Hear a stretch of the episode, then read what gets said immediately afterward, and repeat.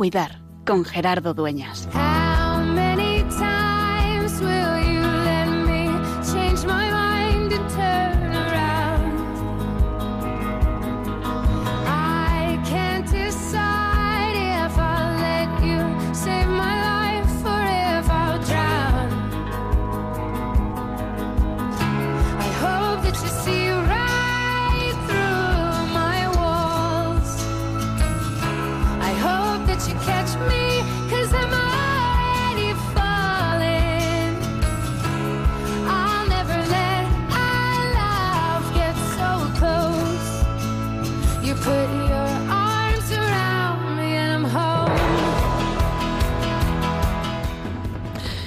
Pensaba hablar de otra cosa, pero la actualidad manda, y más en este Día Internacional de la Libertad de Prensa.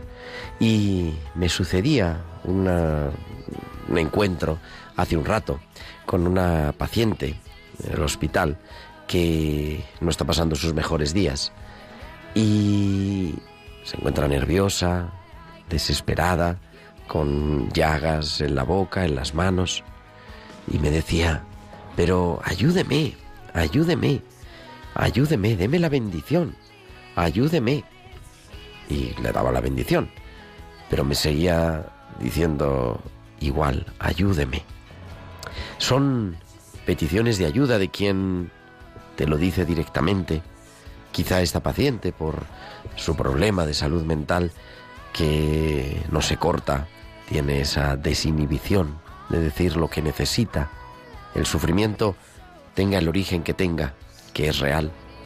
Y otros que nos lo dicen de otra manera, pero que también gritan, necesitan de ayuda, que necesitan entender por qué. Y más allá de entender, necesitan liberarse de ese sufrimiento, de ese dolor. Pienso también en otro encuentro de esta mañana de un amigo que me llega la noticia de que su hermana va a fallecer en dos o tres días. Menor que él, joven, con un cáncer galopante y que también necesita la ayuda de preguntarle cómo estás. No solamente cómo va la evolución diagnóstica de su hermana en la recta final de esta vida, sino también cómo lo lleva viviendo, qué sentido le da. Y es que en nuestra en nuestro día a día, en nuestra existencia y en nuestra Pascua se van entretejiendo diferentes historias en las que estamos llamados a ser testigos de esperanza.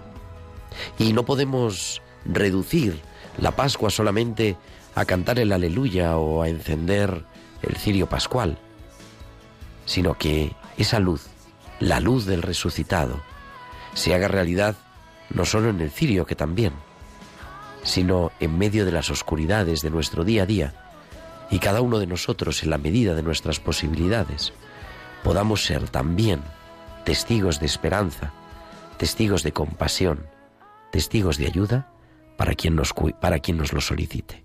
Y por eso, hoy, una vez más, comenzando ya este mes de mayo, el mes de María, queremos ser con ella testigos de esperanza y recordarnos que es, que siempre es tiempo de cuidar.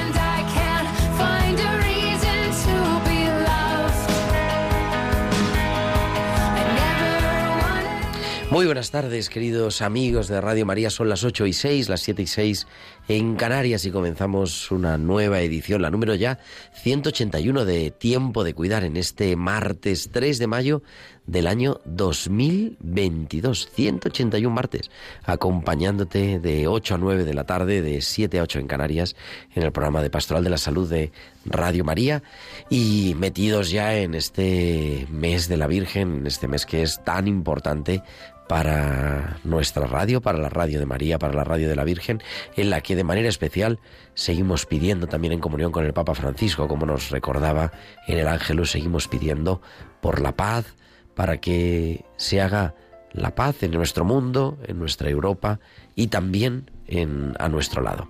Y para hablar de qué vamos a hablar, bueno, con un equipo primero, el equipo, uno por uno, al otro lado del cristal haciendo que me puedas estar escuchando en el coche, en el podcast, en casa. Está Mónica Martínez. Mónica, muy buenas tardes. Muy buenas tardes, noches. Y también haciendo que todo esto sea posible, pues en la producción Tibisay López, en la producción musical Bárbaro Mar en esta tarde. Y digo, ¿de qué vamos a hablar hoy? Pues vamos a hablar de muchas cosas. Vamos a hablar hemos tenido, llevamos unos cuantos programas de duelo, pero está viajando a España el padre Mateo Bautista y luego lo retomaremos, si no la semana que viene, dentro de dos semanas, también con los duelos de María. En esta semana vamos a actualizar ¿Cómo estamos? ¿Cómo está la situación de la pandemia? ¿Cómo estamos en nuestro país? ¿Cómo está la situación eh, sanitaria? Y lo haremos pues con un especialista que vamos a hablar en un poquitín, que además ha estado al frente pues de los hospitales de pandemias también en este en estos dos años que llevamos ya y, también pues tendremos como siempre nuestra tertulia nuestros hospitales con alma, las pinceladas bíblicas para hablar hoy también de María. Todo esto y mucho más y como siempre queremos que nos escuches, pero también que te pongas en contacto con nosotros, como nos escriben tantos oyentes que nos escriben a nuestro correo electrónico tiempo de cuidar arroba radiomaria.es, tiempo de cuidar arroba radiomaria.es, nos ha escrito Pilar, nos ha escrito también una carta preciosa eh, manuscrita José Mariano. Y esperamos pues eso vuestras comunicaciones nuestro correo electrónico tiempo de cuidar arroba radiomaria.es también nos puede seguir a través de las redes sociales. En Facebook somos Radio María España en Twitter arroba Radio María España y también podéis publicar vuestros comentarios en Twitter con el hashtag almohadilla tiempo de cuidar. Y además durante la emisión del programa nos puedes enviar también tus mensajes a nuestro WhatsApp del estudio al 668 594 383 668 594 383. Pues son ya las 8 y 9, las 7 y 9 en Canarias. Vamos a viajar hasta Bilbao porque ahí nos espera cada semana Valcisa con sus hospitales con alma.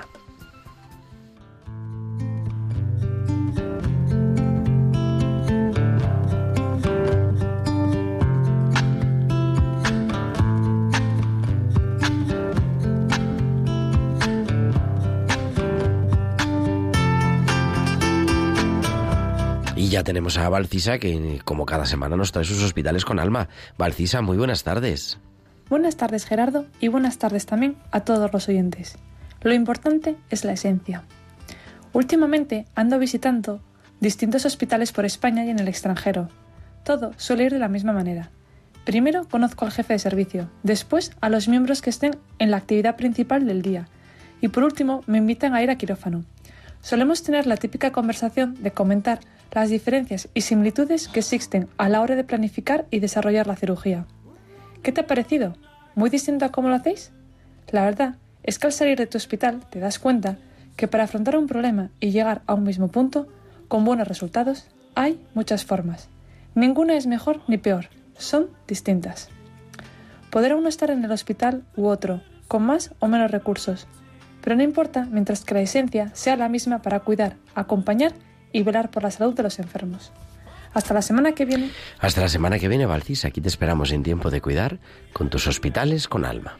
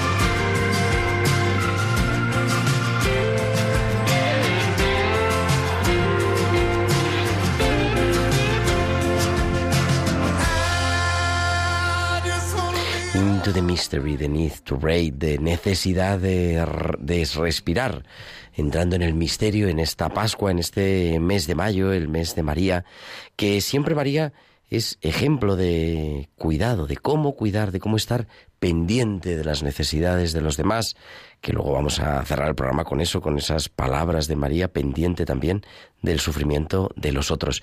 Y como estamos en el mes de mayo, en la campaña del mes de mayo en Radio María, nuestro director, Luis Fernando de Prada, nos trae este mensaje que queremos también vivir aquí en tiempo de cuidar. En estos tiempos difíciles de conflictos bélicos, crisis económica, social, sanitaria y moral, bajo el profundo impacto de ideologías enemigas del sentido cristiano de la vida, la fe está sosteniendo a millones de personas en el mundo entero. Así lo seguimos experimentando en las 122 emisoras de Radio María presentes en más de 80 naciones, cuyos oyentes están agradeciendo más que nunca la ayuda recibida a través de sus ondas. En este mes de mayo queremos dar gracias a la Virgen por este don de su radio, un pequeño grano de mostaza en el jardín de la iglesia, que la Virgen ha puesto en nuestras manos como un talento a cuidar y fructificar para lo que os invitamos a intensificar vuestra oración al Espíritu Santo, a hablar a muchos de esta radio y a contribuir con vuestro compromiso voluntario y donativos, por pequeños que sean, a extender Radio María en España y en el mundo, especialmente en las naciones más necesitadas, a las que dedicamos nuestra maratón misionera bajo el lema Quien reza no tiene miedo al futuro. En efecto, unidos en cenáculo en torno a María, orando al Señor, no tendremos miedo, recordando lo que nos dijo el Papa Francisco en la noche de Pascua. Jesús recorrió los enredos de nuestros miedos y desde los abismos más oscuros de nuestra muerte nos despertó a la vida. Con el resucitado ninguna noche es infinita y aun en la oscuridad más densa brilla la estrella de la mañana. Ayúdanos a extender esta esperanza. Puedes informarte de cómo colaborar llamando al 91 822 8010 o entrando en nuestra página web radiomaria.es. Radio María, sin miedo al futuro, de la mano de la Virgen, vida, dulzura y esperanza nuestra.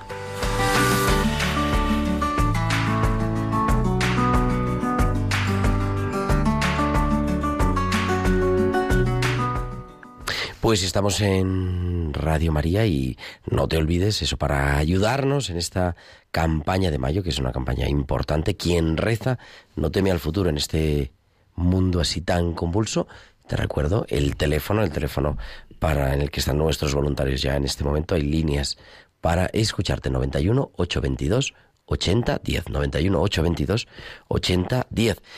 Y queremos hablar, queríamos pues reflexionar un poco sobre, como vemos, hemos dedicado todo el mes de abril al duelo y es verdad que es un tema de fondo, que, y vamos a continuar con los duelos de Jesús, vamos a continuar en este mes de mayo con los duelos de María, con el Padre Mateo Bautista, pero parece que ya hemos vuelto aparentemente a la normalidad, a una vida normal, a, de hecho ya no es obligatorio el uso de las mascarillas en los interiores, nada más ha quedado reducido a los hospitales, a los centros sanitarios, donde seguimos llevando las mascarillas como antes, y también a los centros sociosanitarios, a las residencias de mayores y otro tipo de residencias, y recomendable, muy recomendable desde luego a las personas que dan positivo, aunque también por otro lado tampoco se están haciendo tanto seguimiento ni hay eh, cuarentenas. Hoy me decía una religiosa, dice, oye, es que una de mi comunidad ha estado con una persona que ha dado positivo el viernes. ¿Cuál es el protocolo? Bueno, pues el protocolo es eso, ponerse la mascarilla y controlar los síntomas en la medida de lo posible. Sin embargo, yo creo que es bueno el hacernos conscientes que, por un lado, la pandemia sigue ahí. No se trata de alarmarnos, pero tampoco de minimizar la situación. Estamos teniendo unos datos aproximadamente de unos 300 muertos cada tres días, o sea, 100 personas al día en toda España. Es verdad que en España hay mucha gente, pero son unos datos muy superiores, por ejemplo, a los que solemos tener de la gripe. En las épocas estacionales. O sea, es un virus que continúa ahí. Y es verdad que, por otro lado, es algo que afecta a todo el mundo y que hay grandes países, de manera especial los países en vías de desarrollo, que no han podido vacunar a su población y que, por lo tanto, la situación sigue siendo, en cierta forma, más crítica.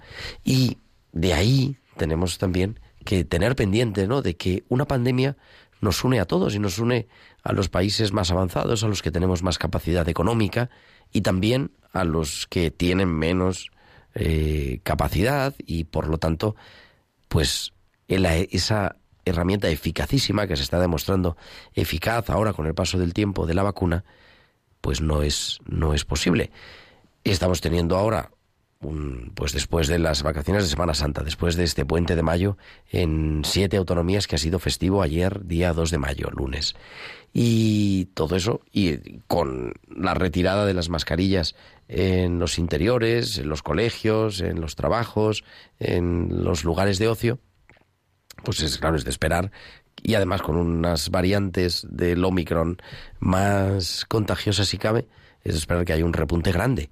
Sin embargo, vemos que no estamos teniendo casos graves, que los casos graves son una ínfima minoría, que es verdad que se hacen patentes en los hospitales, pero que no llegan desde luego al colapso. Por eso creo que es importante hablar de una cosa que es la prudencia, que es una virtud en general, no solamente para el COVID, sino en general en la vida, ¿no? Ser prudentes, vivir con prudencia, sin miedo.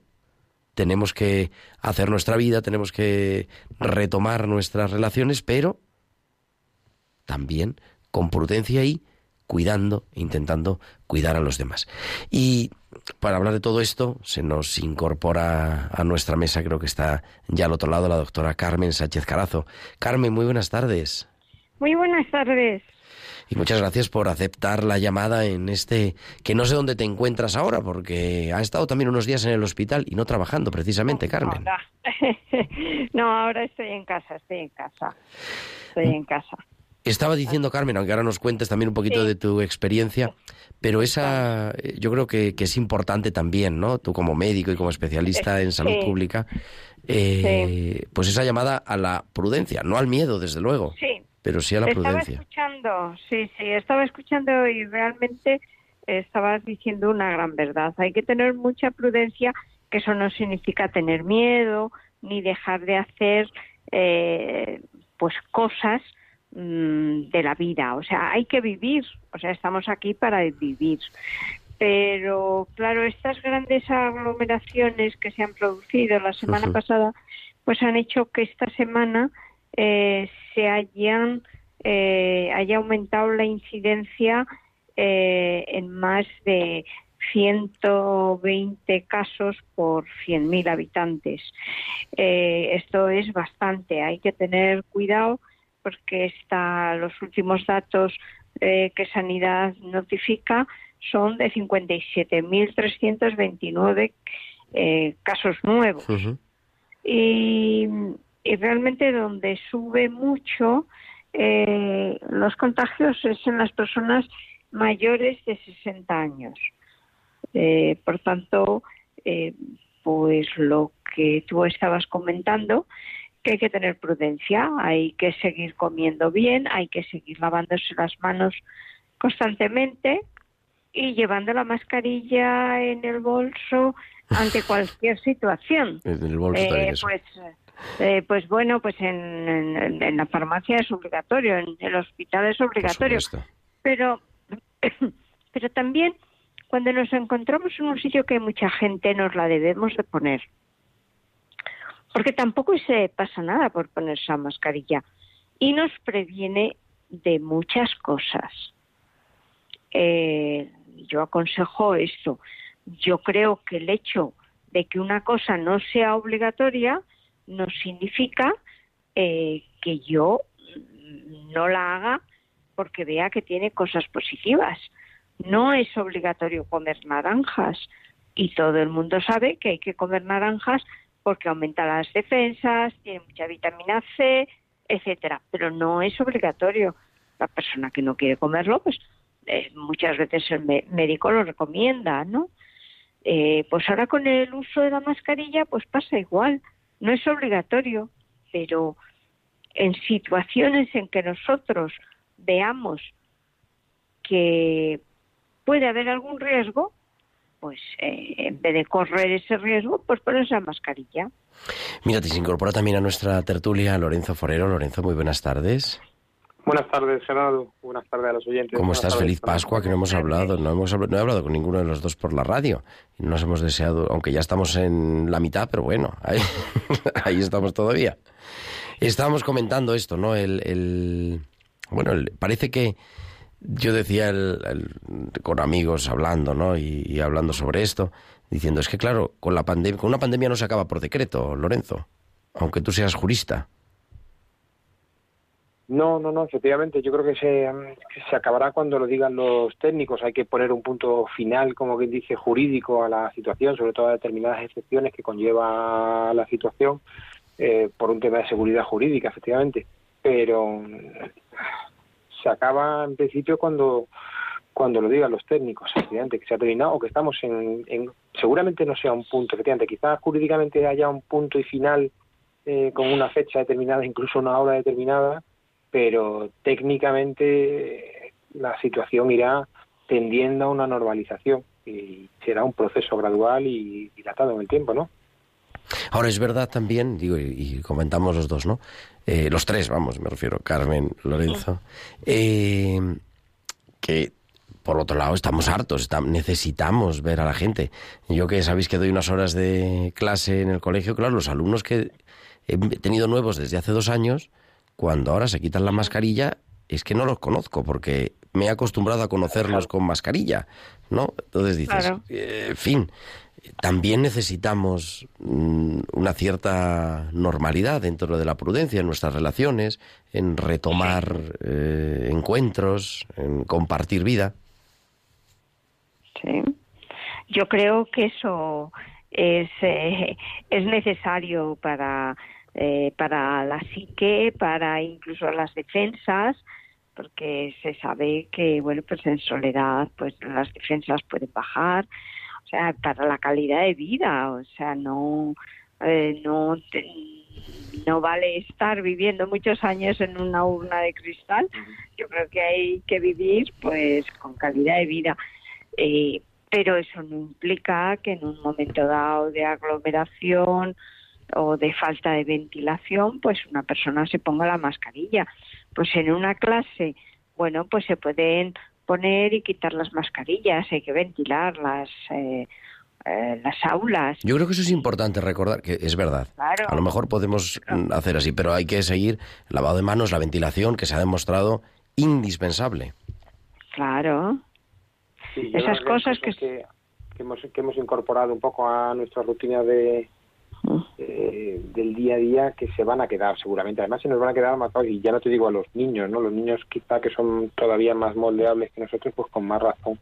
Eh, luego de la mano de de la mano de ese proceso de ir soltando de las de ir perdiendo un poco de, de esa rigidez que hemos ido que nos han nos hemos tenido que ir haciendo con ella pues vendrán otro montón de cosas efectivamente ese encuentro ese ver a la gente esa relajación parece que ya te abrazas con un poquito más de normalidad no que parece eh, casi cuando te encontrabas a alguien no sabías eh, casi parecía una especie de, de baile, te, te abrazo, no te doy te doy la mano, te doy el codo, en fin, eh, parecía que estábamos bailando hip hop. Eh, ahora parece que poco a poco se irá normalizando todo eso. El otro día me han mandado un meme que me ha hecho mucha gracia, uno que decía, eh, me he quitado o he llegado sin la mascarilla al trabajo y mi jefe dice que no recuerda haberme contratado.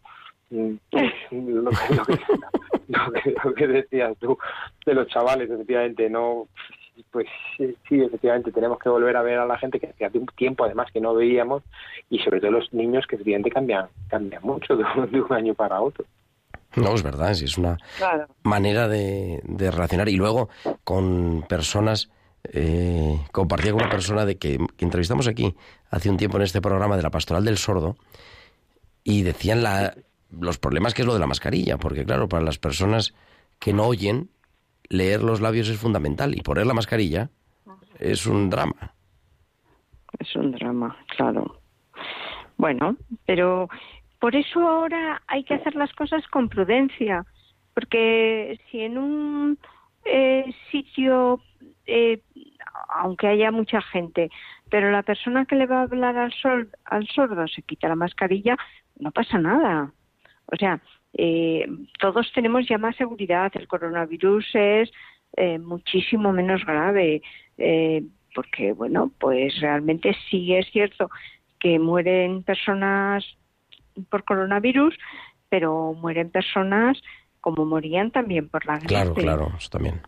Eh, porque en España mm, morían del orden al año de unas 7.000 personas eh, por mm, complicaciones de la gripe. ¿eh? Eh, entonces, bueno, pues ahora mueren personas, pero ya mueren mm, bastantes menos. Son personas pues que tienen complicaciones, que tienen eh, bueno, pues eh, deficiencias inmunológicas, etcétera. Pero hoy día ya el coronavirus mm, tiene muy pocas. No, y es cierto además que aunque la incidencia que decíamos, ¿no? La incidencia sube, o sea, los casos, es verdad, los casos se multiplican, pero sin embargo la presión hospitalaria se está manteniendo estable, verdaderamente estable. Con lo cual quiere decir que es menos grave, ¿no? Claro. Sí, sí, bueno, parece lógico, efectivamente, con mucha población vacunada, mucha población que lo ha pasado de forma natural, inmunizada, ¿no? Digamos, eh, bien de forma natural, bien de forma eh, inducida eh, a través de la campaña de vacunación. La realidad es que tenemos que volver a tomar un poco, o sea, se, se puede recuperar el discurso al principio de, eh, bueno, es que tenemos que pasar esto porque lo que no podemos es colapsar los hospitales, porque si, si la incidencia llega a un momento en que colapsan los hospitales, entonces vamos a ver eh, una mortandad muy elevada, etcétera. Esa situación ya parece que no se da porque la gravedad es menor. Pues, pues bueno, hay que tomar decisiones en esa, en este nuevo contexto y estar atento también a cambios y a lo que nos digan las autoridades un poco y a la información que nos llegue. Está claro que hemos aprendido un poco todos a autocuidarnos. Pero está claro también que hay que escuchar lo que se nos dice. Después podrás, eh, no sé, acomodar determinadas cosas a tu, al- del mensaje a tu forma o a tu necesidad. Pero escuchar bien, porque la situación puede cambiar eh, en un sentido o en otro, y bueno, pues estar atento. Lo que está claro es que hemos aprendido muchas cosas en este tiempo eh, de autocuidado, ¿no? de autoprotección. Oye, bueno, las- la- los hospitales y la atención primaria, pero iba a preguntar, Carmen, ¿qué has hecho en el hospital? Cuéntanos un poquito, que los oyentes están, están preguntando por aquí. ¿Qué, qué he hecho en el hospital? Pues, pues nada, que eh, la prótesis La puesta a punto. Se ha puesto, se ha no se ha vuelto a infectar y ahora la situación es un poquito más complicada. Entonces me han estado poniendo antibióticos por vena y cuando parecía que los leucocitos remitían, pues ya he venido a casa con muchos, con muchos antibióticos y aquí estoy esperando que esto comience. Pero ha sido una cosa breve, poquitos días, unos pocos días. Sí, sí, fueron dos días. ¿Y qué el tal el hospital. estar al otro lado? Y de otra cosa, porque yo creo que eso es importante también recordarnos, ¿no? Que, que Pues sí. hay muchas más patologías que el COVID. De hecho, la mayoría de los que están son otras cosas. Pues sí, la mayoría de la gente que está en el hospital es por otras cosas. Eh, yo la, la prueba para la infección es eh, la, la PCR, que es eh, proteína C reactiva. La prueba de la PCR del COVID es, bueno, pues la, la prueba de- del COVID, vamos, tiene un- las siglas inglesas de que se, se dice de la misma forma, Sí, pero son totalmente distintas. Y entonces eh, un sobrino mío me dice, ¿estás, estás con COVID? Y digo, ya quisiera yo estar con COVID.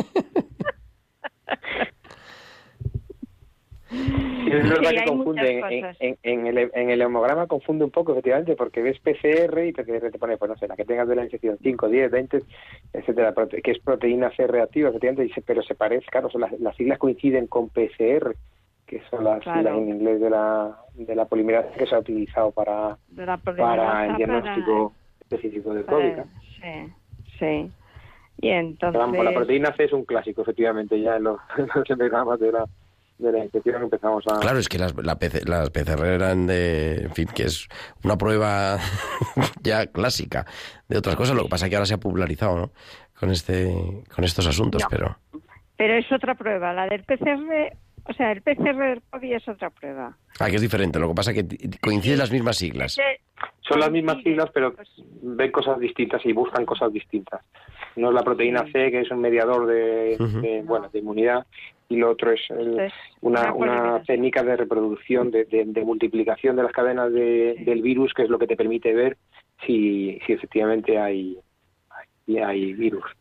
Son Sí. reacciones, son buscan son distintos métodos para buscar distintas distintas distintos, objetos.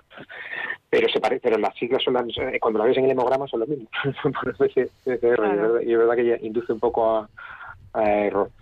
Pero cuando- cuando, cuando te ponen COVID, te ponen COVID, eh, antígenos COVID o lo que sea y listo directamente. Y, se, y eso es lo que se lo que se busca.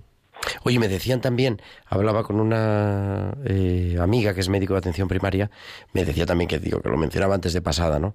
La importancia también que lo hemos dicho siempre y que además ahora ha habido una cierta polémica, por lo menos en la Comunidad de Madrid, con las renovaciones de, los eh, contratos COVID y todas estas cosas, la importancia de la atención primaria en la prevención de tantas otras enfermedades que han pasado al segundo plano y que tenemos que estar pendientes. Este es un problema importante. La atención primaria pues está teniendo un, digamos un- una disminución de, calidad a los enfermos porque eh, bueno pues están sobresaturados, eh, no se les está dando todos los medios y, y realmente esto está haciendo que que bueno pues haya otras muchas patologías que van a aflorar un poquito, a lo mejor más tarde, pero más graves, sí. Pues queridos, como siempre es un placer, un placer Sí, Oye, escuchar. yo quería comentar una cosita. A ver, rápido. Bueno, Eh, mira, a vamos a hacer otra cosa. Entonces hacemos otra a cosa. nuestros oyentes, a, a los oyentes, y que por cierto, bueno, pues eh, muchas gracias por, por estar aquí escuchando, eh, decirles a todos que cuando vayan a un hospital eh, pidan al enfermero eh, que les visite el capellán. Ah, eso es Eh, importante. Dilo otra vez, bueno, dilo otra vez, que eso, eso el- merece la pena. Él, la princesa, el capellán de la princesa, es una persona excelente, eh, me, me visitó, después me vino a ver, me trajo la comunión, una persona excelente.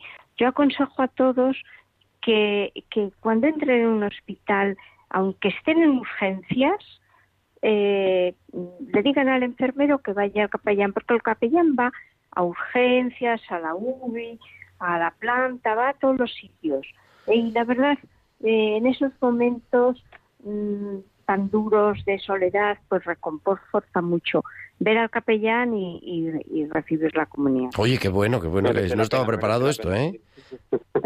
Oye, no, pero decía, si es que íbamos, pero vamos a, inter- como ya Carmen nos ha cambiado la cosa, cambiamos el orden, le vamos a volver loca a Mónica, pero vamos a saludar a Pablo Barreiro, que es que le, estaba, le, ten- le estábamos esperando, le tenemos ahí en la línea y así hablamos los cuatro. Doctor Pablo Barreiro, muy buenas noches. Muy buenas Hola, tardes. muy buenas noches. Que estamos ahí, es bueno, es eh, de todo. Médico especialista en medicina interna, en enfermedades infecciosas, eh, en el hospital, trabajando en el hospital Carlos III, creo, ¿verdad?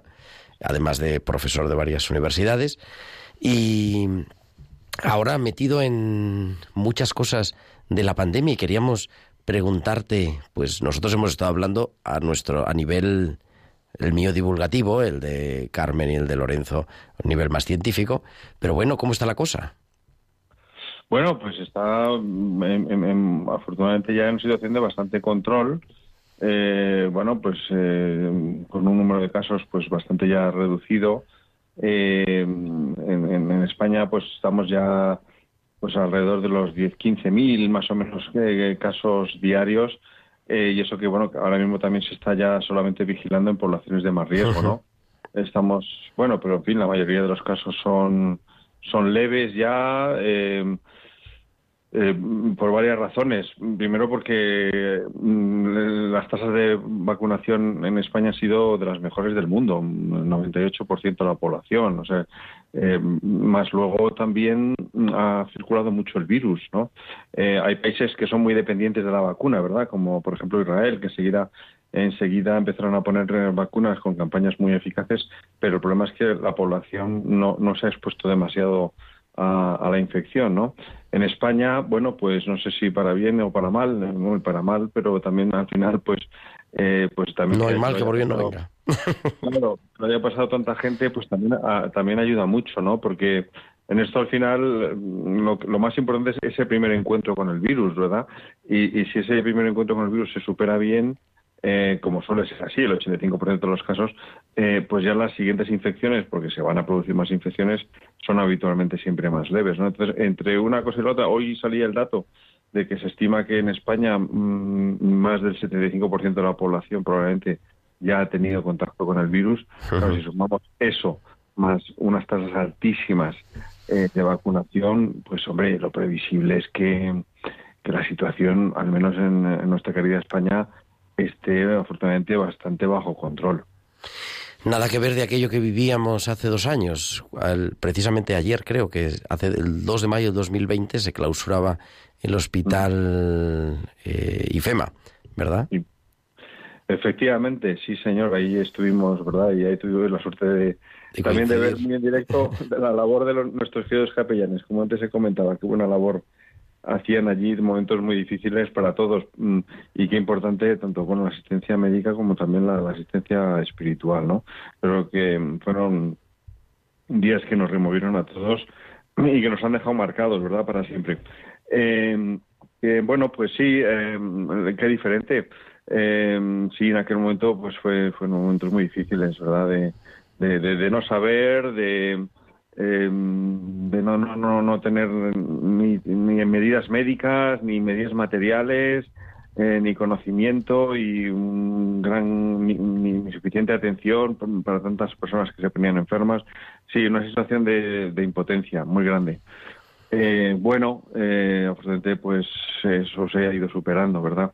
Pero bueno, eh, nos ha hecho valorar muchas más cosas, ¿verdad? Valorar la salud, valorar la familia, eh, valorar las relaciones sociales. Yo me quedo también, bueno, pues con todo lo que hemos aprendido, ¿verdad? Siempre hay que pensar que, que todo también tiene un, sentido de, pues también de, profundizar en cosas, de encontrarle sentido a lo que ocurre.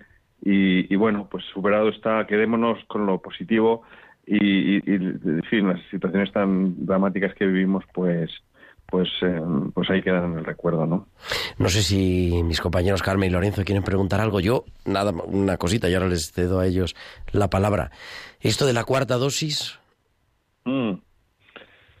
Bueno, vamos a ver. Mm, no, no se sabe, pero en fin, yo si me tuviese que apostar algo, diría que, que vamos a ir un poco como a, como a la gripe, ¿no? Es decir, eh, pues quedará como una vacuna, probablemente sí que haga falta un recuerdo anual, pero en poblaciones muy, muy seleccionadas, ¿no? Hombre, claramente nuestros mayores siguen siendo población de, riesgo, sí que sabemos que la respuesta a la vacuna es algo peor en, los mayores y también la inmunidad se pierde un poquito más, más rápido en los mayores, ¿no? Entonces, eh, pues ellos sí que, bueno, como pasa con la gripe, ¿no? Eh, necesitarán un recuerdo posiblemente anual, ¿no? Eh, y, particularmente también los que nunca han tenido el, coronavirus, ¿verdad? También es, bueno, pues muchos de ellos no lo han tenido porque han estado muy, muy, muy, muy bien cuidados, muy protegidos, ¿no? Entonces yo creo que ahí sí, ahí sí, claramente no cuarta, quinta, sino un anual, ¿no? Eh, bueno, población también sanitarios, eh, quizá quizá también, como pasa con la gripe, tenemos que estar bien inmunizados para no transmitir a nuestros enfermos mm, la la infección, porque también eh, hay enfermedades que también al bajar las defensas pueden poner en riesgo pues, pues de un coronavirus grave, ¿no? Eh, bueno, yo creo que fuera de eso, sinceramente creo que, que no, no lo veo tan necesario. Sobre todo, sobre todo si ya ha habido un antecedente de, haber pasado el coronavirus. ¿eh? El que ha pasado el coronavirus y está vacunado contra el dosis, me, parece que puede estar muy tranquilo, ¿no? Ya, a ver, faltan datos, falta experiencia, pero yo quiero pensar que, que, que, estos, que somos ya muchísimos, pues estamos ya libres casi de, problemas, ¿no? Em, bueno, y además, bueno, pues habrá que ir, hay, hay, que ir siguiendo el tema, ¿no? Hay que ir siguiendo el tema. Carmen, Lorenzo. Pues sí. Pues, eh, hombre, yo estoy de acuerdo que, que mm, pienso que va a quedar una vacuna recordatoria como con la gripe, eh, porque yo creo que el coronavirus va a quedar un tanto latente en, en la población. Yo la sensación que tengo además es que como digamos que los me- todos los mecanismos un poco de control y de monitorización de situaciones que en aquel momento no estaban, digamos que nos sorprendió eh, cómo se nos vino encima, pues ahora mismo pues eso, la red de médicos Centinela, todo lo que todos esos sistemas de de seguimiento de situación va a ayudar efectivamente a responder. Si la situación como parece eh, va mejor pues estará pues, estupendo. Y si no eh, tenemos más mecanismos para seguirlo y para responder a cualquier situación. Espere- vamos a quedarnos con esa parte positiva efectivamente. Sí. Pues con eso nos quedamos, con una cierta esperanza, ¿no, Pablo? Sí, sí, yo creo que, hombre, sin duda eh, va a quedar como un virus de catarros, eh, un virus más, mm, bueno, que ya el coronavirus es un virus de catarro. Hay, hay cuatro coronavirus que llamamos endémicos habituales que producen catarros anualmente y pues este va a ser uno más, yo creo. Eh, nos ha costado pues un par de años, tres, cuatro, a lo mejor ya pues cuatro o cinco años, eh, ya se habrá convertido en un virus totalmente banal, incluso nos podemos olvidar ya de la de la vacuna, ¿no? Eh, yo casi estoy convencido de ello. Pero bueno, por ahora me parece que, que sí que en otoño a, a nuestros mayores yo creo que sí que habrá que ponerles eh, una dosis y también a, a algunos enfermos con inmunidad baja, ¿no? Eh, creo yo, ¿eh? es un poco mm, vamos una, más una impresión, pero me parece a mí que es lo que ocurrirá. ¿eh? Bien, y, y nada, y bien, irnos normalizando, ir normalizando la, la vida, recuperando ya pues nuestra, nuestras actividades sociales, hombre, el que todavía tenga algún reparo, alguna precaución, pues algún, fin, algún miedo, pues que puede todavía usar la, la mascarilla en, interiores, ¿no? Hay personas que, que, que no lo han pasado, que pueden tener alguna alguna enfermedad crónica, pues quizás es prudente que en grandes aglomeraciones todavía sí, puedan usar la mascarilla, ¿verdad? Eh, pues fuera de eso, pues la- las personas más bien sanas y que bien vacunadas y incluso que lo han podido tener, pues pues en ese caso yo creo que mm, ir haciendo una vida bastante normal. Ante cualquier síntoma, por supuesto, sí que tenemos ya que coger la, la costumbre, ¿no? De, pues de quedarnos en casita un poquito aislados ¿eh? mientras que estás malito pues pues y tosiendo pues bueno, mejor no, no tener mucho contacto ahora que se puede teletrabajar y tal pero eso ya casi es como, como higiene no eso eso sí que es algo que nos puede quedar ya como también una buena costumbre verdad Eh, y luego pues también usar la mascarilla oye pues eh, no hay por qué ir contagiando aunque sea un catarro banal pues no hay por qué contagiárselo a, A los demás, es verdad. Como el- Claro, en Oriente, ¿no? Los, los orientales utilizan mucho la mascarilla, es verdad, para proteger a los demás. Claro, yo creo que estas costumbres pues eh, son muy sanas, muy higiénicas y creo que pues todos podemos incorporarlas ya a nuestras a nuestras rutinas. Me parece que esto es muy muy muy, muy- conveniente. ¿eh? Querido Pablo Barreiro, muchísimas gracias por acompañarnos en esta tarde y dar también esa visión del, del experto y el que está al día a día trabajando con ello. Muchísimas gracias, muy buenas tardes. Muchísimas gracias a vosotros. Y queridos Carmen y Lorenzo, como siempre, un placer compartir con vosotros la tertulia. Muchísimas Igualmente. gracias. Sí, Y que muchísimas llamen a los capellanes, Carmen. Sí, en toda España, en toda España eh, eh, existen capellanes en los hospitales, eh, no solo en Madrid, en toda España. Y yo me quedaría de este programa con dos, co- con dos palabras, esperanza y prudencia. Pues con eso nos quedamos. ¿Te parece bien, Loren? parece fenomenal. Gracias, buenas tardes a los dos.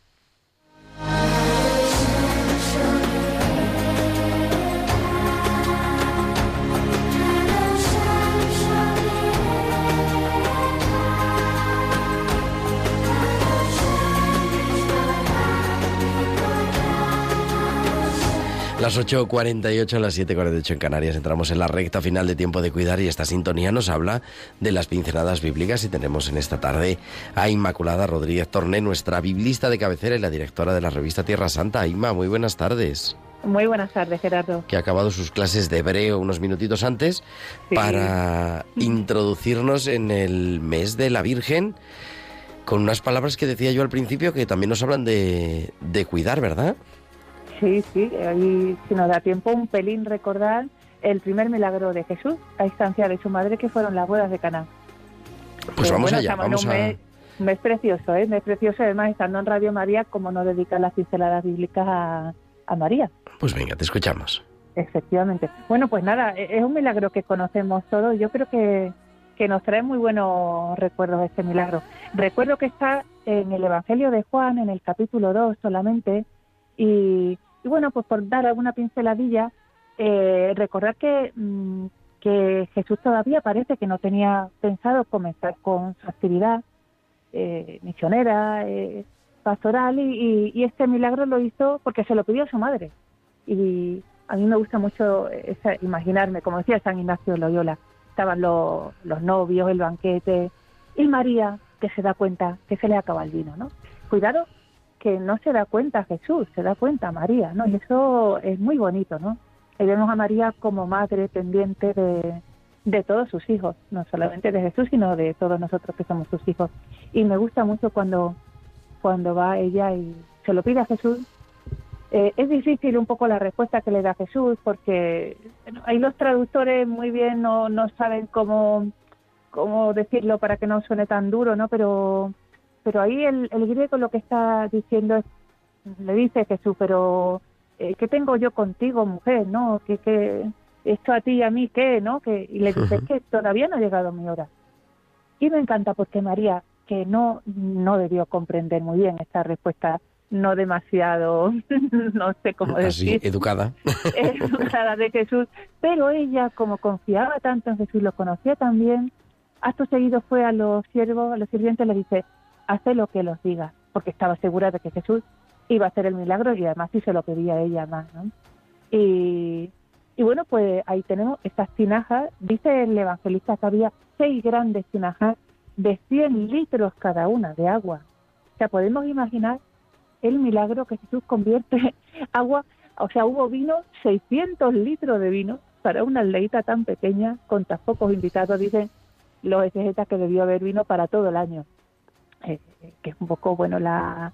La, sobreabundancia, ¿no? De sobreabundancia de, del, del vino que trae Jesús del reino de los cielos, esta desmedida de Dios que, que sobrepasa todos nuestro, nuestros cálculos tan preciosos. Y aparte de María pendiente de, de todos estos detalles, de, de, no comprender muchas veces como nosotros, que nos acerca mucho su figura, me parece muy importante ver que Jesús pues va a un, ba un banquete de boda, mmm, pues como todos, ¿no? Está en una comida normal, secular, en una comida profana, cotidiana, en mitad de la vida. Eh, y, y, ahí lo vemos haciendo su primer milagro a, a estos novios que seguramente quedaron muy muy contentos y, y bueno, es un milagro paradigmático de la, la presencia de Jesús en la vida ordinaria, trayendo alegría, y de María siempre pendiente, siempre pendiente, no se le escapa nada, está el loro siempre de, de todo lo que nos hace falta. Qué bonito, porque yo creo que eso nos ayuda por, en fin, de, de, diversas maneras. Hemos tenido ahí un hilo en Twitter, ¿no? Hablando con una Sí. eh, tuitera que decía, me voy a casar, ¿qué palabra de Jesús? Y yo decía, haced lo que los diga. Hoy nos lo va a explicar Inma, pero es verdad que además de para las bodas y además de el recordar el cuando vamos a Caná y los matrimonios que van en las peregrinaciones renuevan su matrimonio, es que también nos habla de ese estar pendiente de María, yo creo que es tan importante, ¿no? Y, y de, que de sus otros hijos que somos somos todos, ¿eh? Eso Ahí es, se ve eso. claramente. que ante cualquier necesidad está pendiente con esa labor de Pendiente intercesión. E intercediendo, sí. Y además me gustó cuando en Twitter lo preguntó esta chavala que se iba a casar, porque fíjate, a mí a veces la gente me pregunta, oye, ¿qué, qué lectura me recomiendas para, para la boda? Y yo, yo siempre les digo, para el Evangelio, sin duda la boda de Caná. ¿Qué Evangelio mejor para casarse que este, no? Comenzar tu, tu matrimonio con, con María, María intercediendo por ti desde el principio de, de tu vida de, pareja y pendiente de todo lo que no, nos pueda faltar. Así que buena recomendación también para, para los que se casen. Y María, que siempre señala como hay un cuadro precioso, que no me acuerdo ahora de quién es el autor, perdonen ustedes, ya nos lo dirá nuestra historiadora del arte otro día, pero siempre María señalando a Jesús, ¿no? Haced lo que Él os diga. Sí, efectivamente, el Evangelio, ya eh, si en este mes de mayo tenemos las pinceladas bíblicas dedicadas a María, veremos cómo María siempre nos señala a Jesús. O sea, no se pone el foco en ella diciendo, hoy miradme a mí, que yo. No, no, no. Siempre como en el Magnífica. Levanta las manos y dice, proclama mi alma la grandeza del Señor. Y siempre no, nos lleva la mirada y el corazón hacia, hacia su Hijo, que es el que, ella considera y hacia Dios, que, que son los importantes. Y esa es la grandeza de María, efectivamente, su humildad. Y ahí, y esa es en la que se ha fijado, como dice el Magnificat precisamente, en la que se ha fijado Dios, que ha mirado su Sí. pequeñez. Querida Inma, muchísimas gracias como siempre por acercarnos y hacernos pues más profunda nuestra espiritualidad bíblica y ayudarnos a, a vivirla también en el momento de la enfermedad, en el momento del cuidado. Pues sí, gracias a ti Gerardo y a todos los oyentes. Y hasta la semana que viene.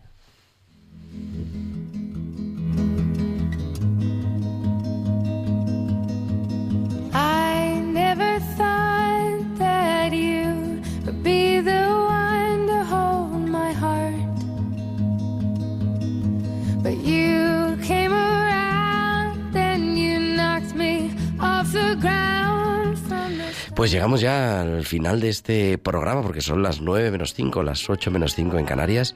En este 3 de mayo volveremos el próximo martes, será San Juan de Ávila, patrón del clero secular español, así que lo tendremos que celebrar también de alguna manera. Y estaremos aquí como siempre a las 8 de la tarde, a las 7 en Canarias en tiempo de cuidar. Muchas gracias a Mónica Martínez por habernos acompañado y hacer hecho posible este programa así que ha quedado como muy preparado, pero tiene poco que ver con el guion que estaba organizado al principio. Pero no pasa nada, es la magia de la radio. Ahora, a las 9 de la noche, a las 8 en Canarias, Alberto Bárcena nos trae la historia de la Iglesia. Que Dios te bendiga, feliz noche. Un abrazo de vuestro amigo el diácono Gerardo Dueñas.